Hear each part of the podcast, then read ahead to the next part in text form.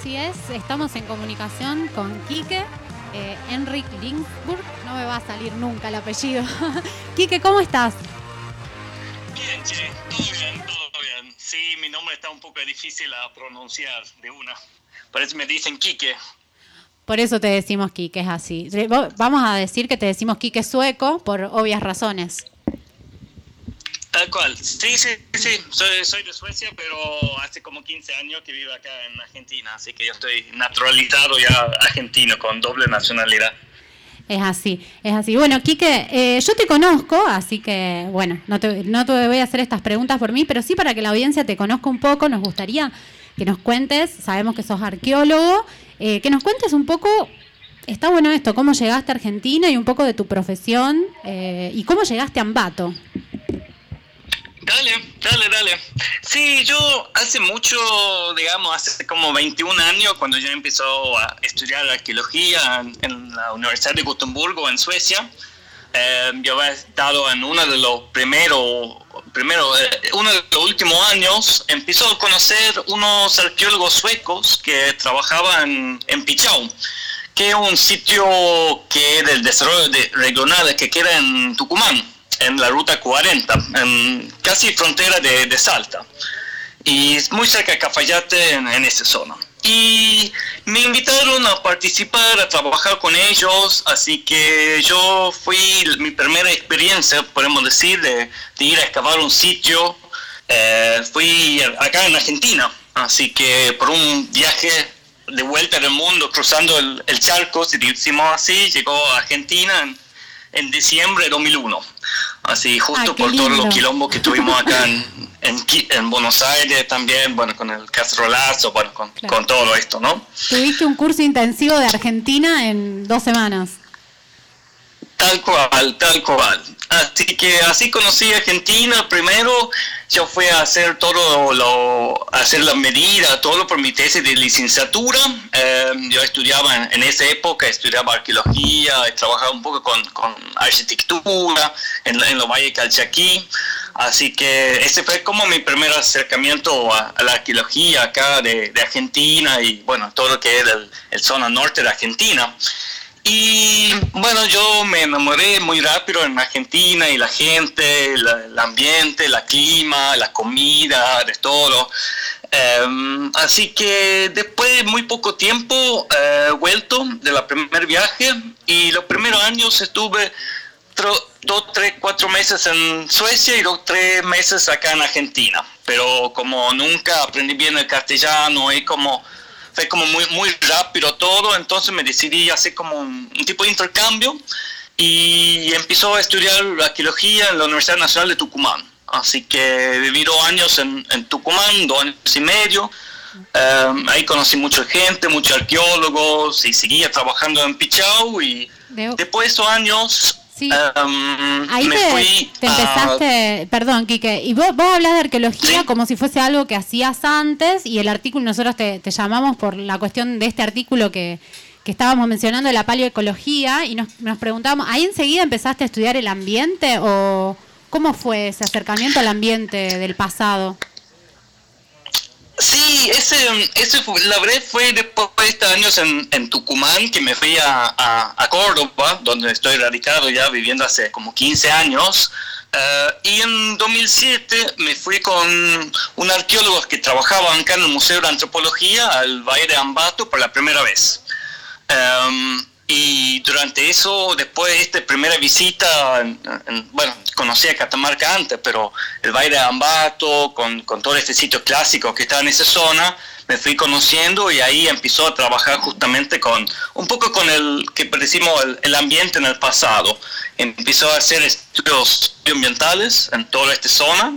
Eh, y los estudios paleoambientales, digamos, son estudios, tratamos de entender cómo ha sido el, el ambiente en el pasado, ¿no? Uh, y eso se estudia a través de distintos proxies, son, podemos decir que son datos indirectos del, de, distintos tipos de indicadores de la temperatura y la vegetación en el pasado. Así que ahí con un grupo de, de, arqueólogos de la Universidad Nacional de Córdoba uh, empezamos este larga proyecto, este estadía que al final terminó siendo mi, mi tesis doctoral, eh, que la presenté en 2013 sobre justamente los fuegos forestales en, en el Valle Ambato. Um, y eso tiene que ver un poco como, no sé si cuánto ustedes conocen los sitios de la cultura aguada también, pero justamente este en el Valle Ambato, cuando que podemos decir que es una zona central por la, cultura aguada, ¿no? En, Catamarca creo que la mayoría de los catamarqueños ya, ya conocen un poco la, la cultura aguada, uh, esta cerámica eh, conocida, ¿no? Negra, incisa con, con esta línea, con este figuras con, con filinos, medio draconiformes en algunos sentidos también, que, que son muy, muy particulares ¿no? para que la, la cultura aguada. Y, y, justamente en, en esta zona, eh, varios de los sitios que habían sido excavados por los arqueólogos eh, que han estado trabajado, trabajando ahí antes que yo, habían sido quemados. Uh, y sabíamos que esta zona había sido abandonado, eh, muy repentino, eh, porque encontramos, como decía, varios sitios quemados. Um, y, ahí empezamos a pensar que, que, podría ser relacionado con los fuegos forestales. Um, en esta época, en 2007, 2008, había también ese incendio grande, ¿viste? Como, como tenemos hoy en día también, acá en Córdoba también estaban en las noticias en todos lados, así que por ahí ese camino empezó yo, digamos, a trabajar con los fuegos forestales un poco en, en Lambato y trabajarlo a través en el pasado también. Bien, Kike, y por ahí te quería preguntar eso. Eh, sabemos que estuvieron haciendo investigaciones en lo que es las terrazas de, en las terrazas de, de aquí de los Varelas, en esta zona bastante característica también que me parece que representa esta cultura. Quería preguntarte, bueno, ¿cómo, cómo viene a ser eh, esta investigación, la reconstrucción? Veo que de carbonillas y de polen también. Claro, nosotros trabajamos, cuando yo hice todo ese estudio que, hicimos, yo salió con, con, obviamente arqueología no es una ciencia si uno hace solo, ¿no? Trabajamos en el equipo, hemos un, un grupo de gente que salimos a recorrer primero el Valle del Lambato para tomar muestras. Eh, planteamos 17 eh, sitios de estaciones distintos eh, donde fuimos a mostrar. Y lo que estaban buscando eran microcarbones. ¿Viste? Cuando lo pasa los fuegos forestales grandes, lo que queda, digamos, obviamente las cenizas y los carbones, todo eso se incorporan en los sedimentos y se pueden encontrar. Entonces, que lo hicimos nosotros, que con un, un geológico, digamos, hacemos un, hueco y empezamos y sacamos tipo un, cono. Ah, y de ahí eh, empezamos a, hacer un, preparado, digamos, que hicimos en el microscopio de los sedimentos y empezamos a hacer como conteo de los microcarbones. Así que de lo más abajo decimos así, bueno, más antiguo y de más cantidad de microcarbones, más incendio más grande y más cantidad de, incendios también, ¿no? No una ciencia exacta así, ¿no? Pero eso como eh, como cosa estimado que uno puede hacer. Así que Quique, ¿y de qué, hasta, qué es el, cuál es el incendio más antiguo que han podido fechar?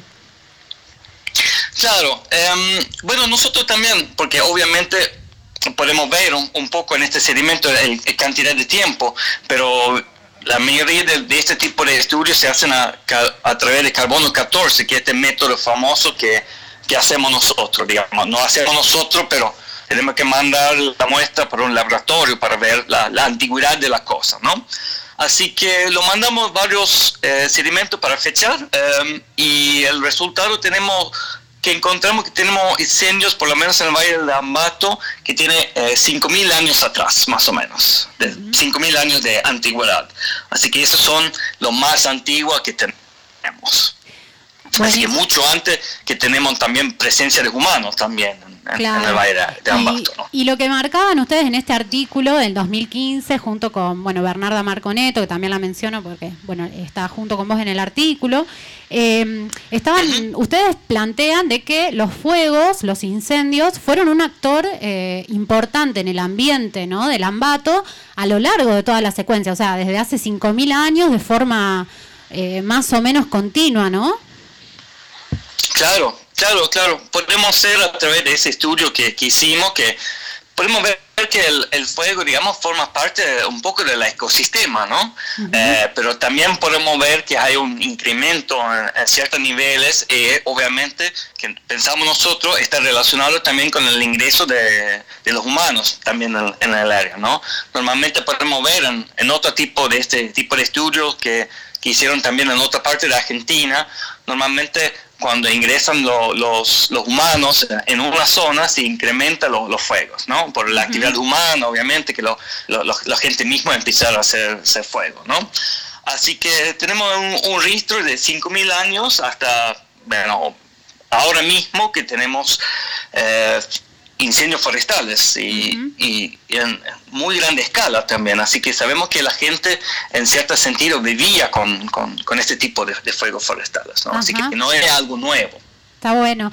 Eh, una cosa que me llamó mucho la atención del artículo es que eh, ustedes marcan de que la estructura vegetacional de esta zona es altamente combustible, ¿no? Como que eh, las plantas que hay acá, las especies que hay acá, son eh, fácilmente inflamables, ¿no? O combustibles. Por eso hay tanto, tanto fuego. O sea, puede ser que, algunas de estas eh, quemas intencionales o uso del fuego intencional en algún momento, como pasa quizás ahora también, como que se les haya ido de las manos. Sí, yo creo que sí, yo creo que sí. Em, obviamente que los humanos también usamos el fuego en algún sentido también como una, herramienta, ¿no? Eh, en, algún sentido también por el tema del pasteo, por ejemplo, de animales. Eh, hay gente que quema, por ejemplo, para que empiece a crecer nuevo tipo de, de pasto. Y esto yo creo que a veces ese tipo de fuego obviamente se va a la mano de la gente y empieza a quemar áreas mucho más, más grandes, ¿no? Eh, nosotros, una de las cosas para nosotros que va a ser muy importante también cuando yo hice esta investigación fue justamente el fuego grande eh, en el Ambato también en 2009, ¿no? Fue un incendio muy, muy grande en toda la parte norte del valle también. Eh, y recuerdo volviendo a Ambato años después que la gente seguía hablando justamente de, de, de, este fuego, ¿no? Así que yo, yo creo que que justamente la vegetación mismo, ¿no? Era, nosotros también hicimos otro tipo de estudio que demuestra que el, paisaje cuando hace la gente que vivía en esta zona, ¿no? La cultura aguara, estamos hablando más o menos hace 1400 años atrás, eh, hasta más o menos hace mil años atrás. Em, en esa época eh, el ambiente estaba un poquito más seco que hoy, ¿no? Así que obviamente si estaba más seco, obviamente era más probable que había más, incendios también. Así que... ¿Y qué repercusión tuvo justamente estos incendios para la cultura aguada, no? Sí, sí, sí, sí, sí, tal cual. No, mi pregunta y, es, ¿qué y lo mismo que encontramos, por ejemplo, en, este valle que hay mucho, hay mucho asentamiento, pero hay muchas terrazas también. En algunas, por ejemplo, algunas de las terrazas agrícolas también encontramos eh, alta cantidad también de microcarbones.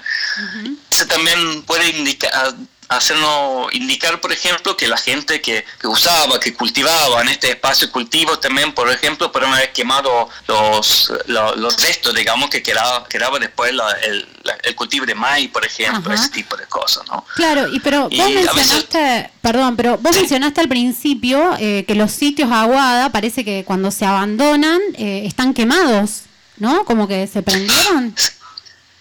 Sí, sí, sí, justo era uno de, los de las cosas porque empezamos a trabajar con esto, ¿no? Justamente en el Valle de Ambato tenemos tres sitios eh, distintos. El, una es el Martínez 3, eh, La Rinconada, eh, y también el sitio de Piedra Blanca. esos tres sitios habían sido quemados y que aparece que han sido quemados intencionalmente. Em, encontramos digamos, en, un, que nos parece un abandono muy repentino de las casas, encontramos toda la estructura, digamos, la estructura de los techos, eh, todos los vigas, todas las partes em, de los postes, por ejemplo, quemados, y en esa quemadura, si cayó arriba eh, todos los instrumentos y herramientas eh, y vasijas eh, dentro de la casa. Y algunas de esas vasijas tenían contenido.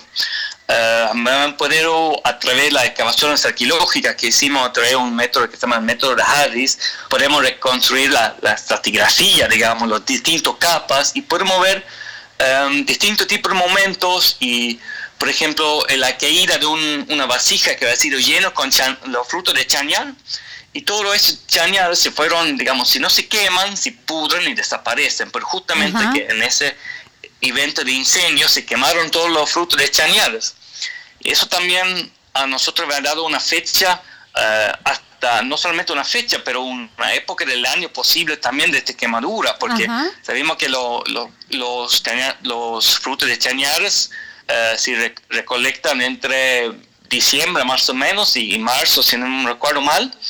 Y obviamente es no una fruta que, que, hay que procesar, ¿no? Si no se pudre también. Así que pensamos que, o sabemos que esta casa ha sido incendiado justamente en una época de diciembre hasta marzo, hace mil años atrás, ¿no?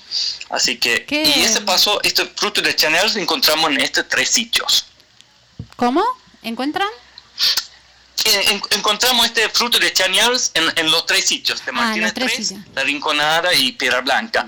Así que por eso también pensamos que raro que capaz que haber sido un, pensamos en, inicialmente, digamos, que por haber sido un fuego forestal, digamos, que me han quemado todo el valle y con eso mm. los tres sitios en el mismo tiempo, ¿no? Em, claro.